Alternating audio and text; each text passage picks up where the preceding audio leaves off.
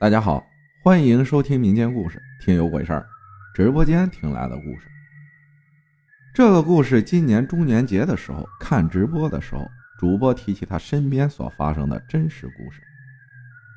我平时都有看直播的习惯，这天我又像往常一样洗完澡，坐在床上，打开了直播软件，来到了我经常来的直播间。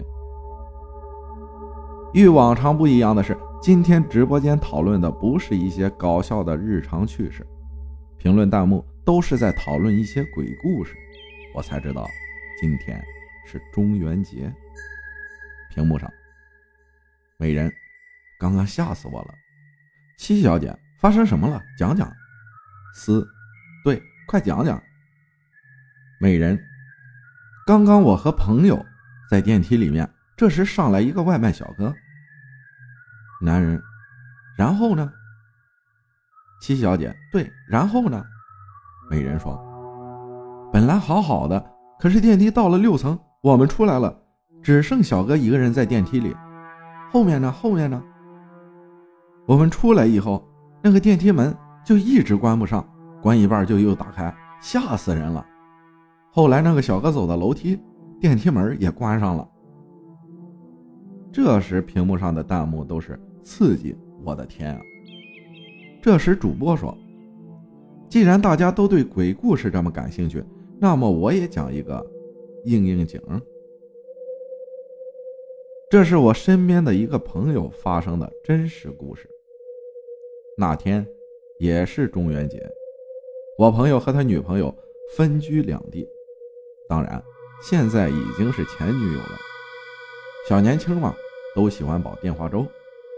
那时视频电话还没有那么流行，都是打电话。忘了说了，他女朋友叫小爱。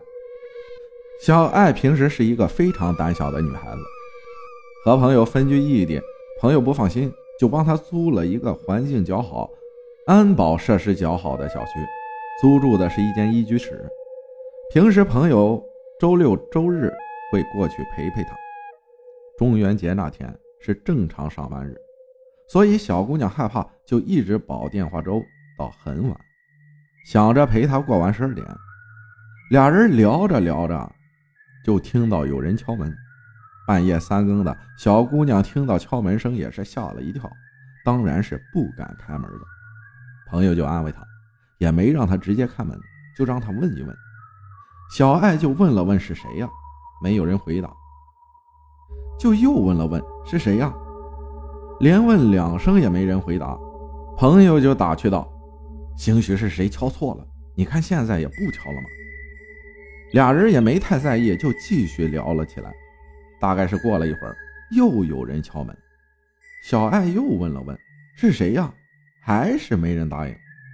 这时敲门声又停了，就这样到第三次，小爱直接就给吓哭了。朋友东北的，性子比较着急，听女朋友吓哭了，直接给气得骂起来了。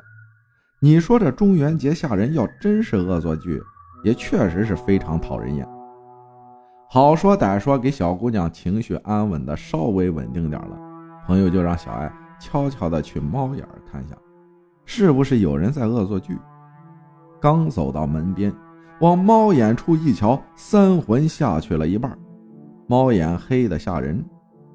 此时，这玩笑似的敲门声又响起来了。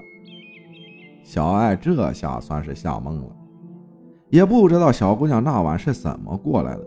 朋友哄了一夜，第二天朋友就赶过去了。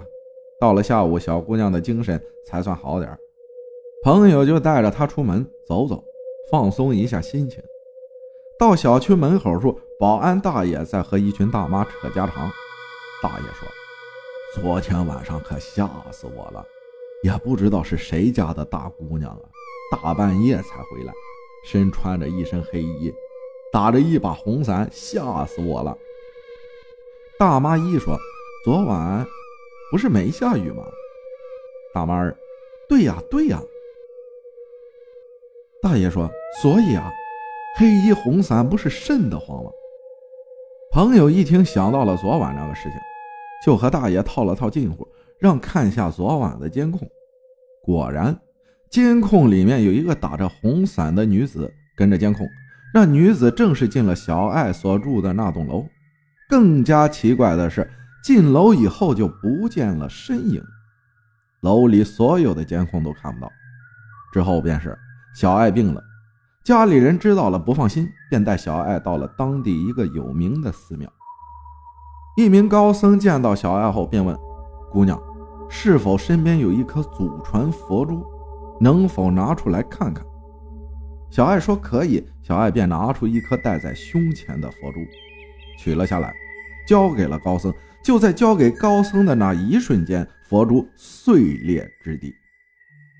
高僧说：“此事已无碍，佛珠已经帮你挡了这次灾难，可以回去了。”小爱母亲还想问些什么的时候，高僧摆摆手，示意他们离开。